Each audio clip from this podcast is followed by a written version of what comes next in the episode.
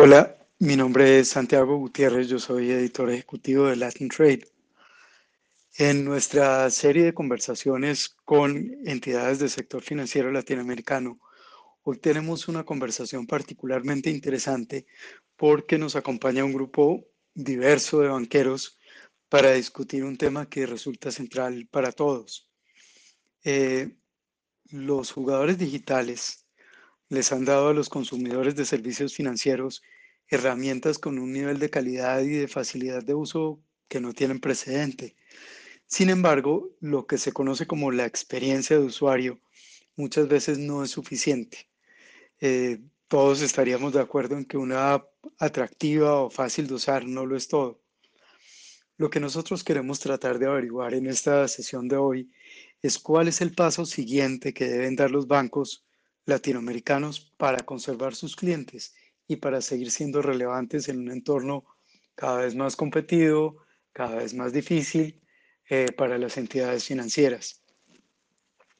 Nos acompañan en, este empeño de, resolver esta pregunta eh, Laura Borsato, que es gerente general del Banco Regional de Paraguay, Ricardo Cuesta, que es presidente ejecutivo de Produbanco de Ecuador, Sergio Muñoz, que es el CEO del Banco Falabella en Chile, Rafael Roncancio, que es vicepresidente de Customer Success de América Latina de la fintech holandesa Backbase, y Diego Prieto, que es presidente del Banco Caja Social, el Banco Colombiano Banco Caja Social. Todos los empresarios están obsesionados con el tema de la experiencia de usuario. Y la pregunta que les quisiera hacer a todos ustedes es si hay algo adicional a un servicio digital atractivo y eficiente que los bancos deban ofrecer a sus clientes para ayudarlos en la fase de recuperación de la crisis de, de la pandemia de COVID de la que estamos apenas saliendo. Para contestar eso, quisiera darle entonces la palabra primero a Laura Borsato, gerente general de Banco Regional de Paraguay. Bueno, gracias Santiago. Sí, definitivamente creo que hay eh, muchas aristas en esta, en esta pandemia eh, que pasan obviamente desde proteger a los clientes en, los temas sanitarios, eh, así como tenemos la responsabilidad con los, con los empleados, también con los clientes y todo el desarrollo de los canales digitales también apoya esa, esa necesidad de de, que puedan transaccionar a distancia. Eh, y después creo que lo más importante es acomodar sus flujos, eh, sus vencimientos a sus flujos de capacidades de pago. Me parece que eso es la principal responsabilidad de un banco hoy eh, en, el acompañamiento. En cada mercado hay este, medidas regulatorias que apoyan también eh, financieramente a los clientes, pero creo que eso es lo que nosotros proactivamente hacemos, de reestructurar eh, los vencimientos de los clientes eh, en función a su capacidad de, pago. en nuestro caso, que trabajamos tanto con, con el agro, esta es una muy buena temporada y entonces necesitan muchísima inversión eh, en todo lo que son los insumos eh, y la capacidad de crecer en nuevos hilos, en nuevos, en nuevos terrenos. En ese sentido están un poco, eh, digamos, apartados de lo que es el impacto de la pandemia. Entonces, a los clientes que tienen dificultades, aprovecharlos y acompañarlos con su flujo de ingresos. Y a los clientes que por suerte no están siendo afectados por la pandemia, apoyarlos con financiamiento para que puedan crecer sus negocios en el mercado. Muchas gracias. Laura, muchas gracias. Eh, Ricardo Cuesta, presidente ejecutivo de Produbanco en Ecuador. Quisiera hacerte la, la misma pregunta. Además de un servicio digital atractivo y eficiente, ¿qué más deben ofrecer los bancos para ayudar en la recuperación? Gracias, Santiago. Eh, creo que estamos en, en la misma línea eh, de la respuesta de, Laura. Eh, definitivamente, más allá de facilitar a los clientes la interacción con, con el banco, eh, justamente para apoyar en que se evite el contagio de esta crisis, que creo que lo, lo, hemos hecho todas las entidades financieras, definitivamente el análisis está en el impacto que ha causado el, el COVID en la economía del país. En el caso de Ecuador ha sido muy profundo. El, el decrecimiento del producto en el año 2020 fue eh, casi del 7,5%, algo mucho más, eh, un récord de, de, de, caída del Producto Interno del país. Por lo tanto, se ha generado un desempleo muy, muy alto y, y en consecuencia, obviamente, las ventas se han reducido significativamente, a pesar de que ya luego de haber tenido las restricciones y levantado un poco los confinamientos, se, se viene, las ventas vienen recuperándose, pero definitivamente el, el, desempleo es algo que va a tomar probablemente un ciclo más largo. Entonces, la responsabilidad de la banca en este, en este rol eh, importante que tiene, algo que comparto con Diego en, su, en sus comentarios, eh, es justamente eh, buscar la diferencia de, de, de, cómo llegar a los clientes apoyándolos eh, con la, la, reestructuración, refinanciamiento, extensión de plazos de sus obligaciones eh, acorde al flujo familiar o al flujo personal o de empresas que han tenido o se han visto afectados durante esta crisis. Eh, nosotros, al igual que otros bancos privados en el Ecuador, hemos tomado medidas voluntarias más allá de las medidas auspiciadas por los reguladores para poder extender plazos, eh, refinanciar y empujar las cuotas. Estamos todavía en, en, la crisis, definitivamente. No vemos que esto termine eh, quizás hacia, hacia finales del año 21, comienzos del año 22, que estaremos recién saliendo. Eh, es, es netamente eh, el impacto de qué tan rápido un país logre vacunar a su población. En el caso de Ecuador estamos muy atrasados en el proceso de, vacunación, por lo tanto se sigue extendiendo la crisis que impacta definitivamente los portafolios de los bancos, que atrás de esto son personas de carne y hueso a las que tenemos que nosotros apoyarlos también a salir de esto. Ricardo, muchas gracias. Eh, Sergio Muñoz, CEO del Banco Falabella Chile. Eh, la misma pregunta, ¿habría alguna cosa diferente a un servicio digital atractivo para ayudar en la recuperación? Quizás algo diferente a simplemente pues, defenderlos del contagio. Muchas gracias, Santiago, eh, y un saludo de nuevo para todos.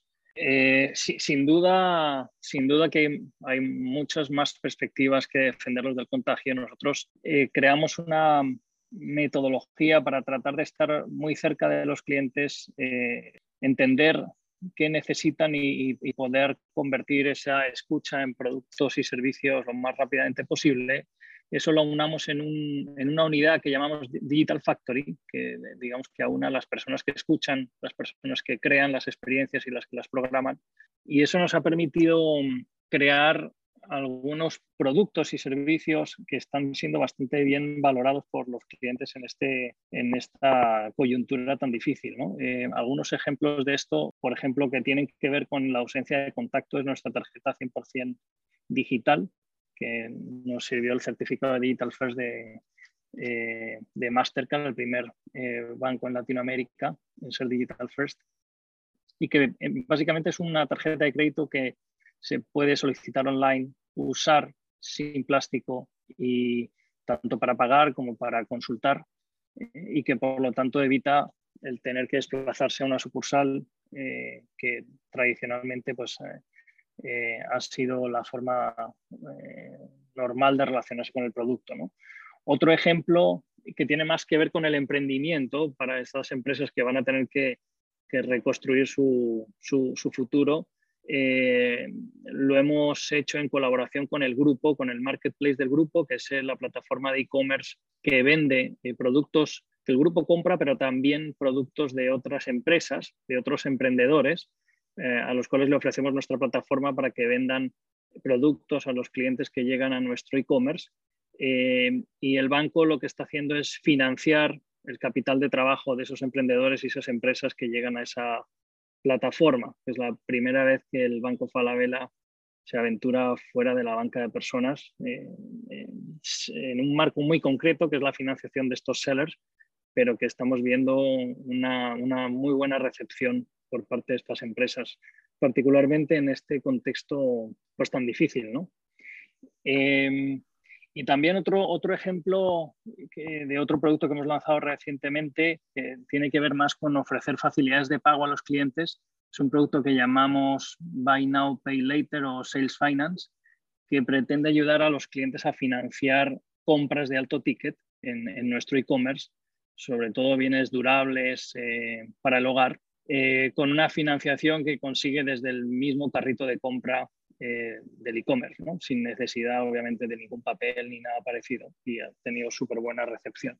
Y por último mencionaría eh, más desde el lado de, tratar de, esforzarse en ofrecer beneficios en una mayor medida a lo que hemos ofrecido en la situación anterior, es la apertura que hicimos del programa de puntos tradicionalmente ligado a los clientes de nuestra tarjeta a todos los clientes del grupo, independientemente del medio de pago que utilicen en sus compras. Todos reciben puntos, acumulan puntos y pueden canjear por, por, tarjeta regalo o por, artículos en, en, nuestras tiendas y fuera de nuestras tiendas, lo cual pues para nosotros fue una decisión importante, algo que no habíamos hecho nunca y que los clientes pues están valorando eh, muy positivamente. De hecho, tenemos más de 9 millones y medio de clientes afiliados a este programa de puntos. Sergio, muchas gracias. Eh, Rafael Roncancio, vicepresidente de Customer Success para América Latina de Backbase. Además de, de dar el servicio que corresponde y hacerlo rápido y bien, ¿qué más debería hacer un banco en América Latina para ayudar a salir del, de la crisis? Gracias, Santiago, eh, y gracias a todos nuevamente. Eh, efectivamente, una de las cosas que nos ha traído esta situación de pandemia es que ha provocado que en general la, la sociedad esté adoptando más medios digitales para sus cosas del día a día. Y eso también, por supuesto, ha impactado al sector financiero. Y, y me parece que un, un, tema clave para el sector financiero es continuar con ese programa de adopción de la transformación digital, o sea, hacerse más digitales en su operación, porque eso les va a permitir ser más eficientes en costo, menos costos que les van a poder ah, permitir eh, reducir las tarifas, reducir las tasas de interés, refinanciar. Entonces, es una operación mucho más ah, económica de cara a, los consumidores. Y por otro lado, les va a permitir llevar eh, nuevos productos y servicios, como lo mencionaba Sergio, alineados con las conocimientos de mercado, escuchando a los clientes. Em, entonces, eh, va a permitir que esos productos y servicios lleguen más rápido al consumidor porque la adopción digital les va a permitir ponerlos en las plataformas de una manera más ágil. Entonces, en línea con, con, con servir a los clientes eh, con productos y servicios más adecuados, más oportunos, con la rapidez que se, que se está necesitando, en mejores condiciones económicas, refinanciamientos, pues la transformación digital y la adopción de medios digitales para la operación de cara a los clientes e interna dentro de las operaciones bancarias, pues es fundamental y es algo que, que, vale la pena mantenerlo ahora que la pandemia ha generado esa, esa motivación para hacerlo. Rafael, muchísimas gracias. Y finalmente quisiera preguntarle a Diego Prieto, presidente de Banco Caja Social Colombia, ¿qué más deben hacer los, los bancos o qué deben hacer los bancos para ayudar en la recuperación de, de las economías y de sus clientes en particular. Gracias, Santiago. Mira, sin duda, yo creo que todo comienza por un servicio, pero quiero hacer un énfasis, un servicio que va mucho más allá de lo digital.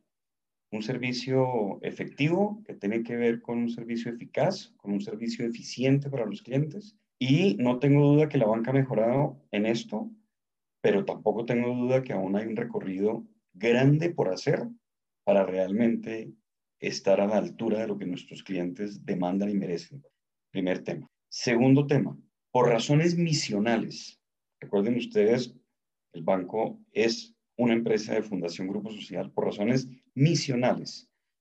Nuestro banco busca contribuir al desarrollo de nuestros clientes a través de productos y servicios que contribuyan a desarrollar, y quiero subrayar esto, mejores capacidades financieras con el propósito de que tomen las mejores decisiones y con ello logren mantener o mejorar su bienestar financiero. Y número tres, lo anterior significa en esta coyuntura, número uno, que se requiere de un constante y genuino acompañamiento para entender la situación de los clientes con dificultades, para atender sus obligaciones, adaptarnos a sus nuevas condiciones financieras y en ello el tema de data y analítica juega un papel fundamental. Número dos, la promoción del ahorro a través de productos diseñados con componentes de economía del comportamiento que ayuden efectivamente a ahorrar. Y número tres, acceso a recursos frescos para que los hogares, perdón, y los empresarios puedan seguir financiando su actividad, ojo, con un manejo responsable de su endeudamiento. Ese sería eh, mi aporte, Santiago. Muchas gracias. Diego, muchísimas gracias.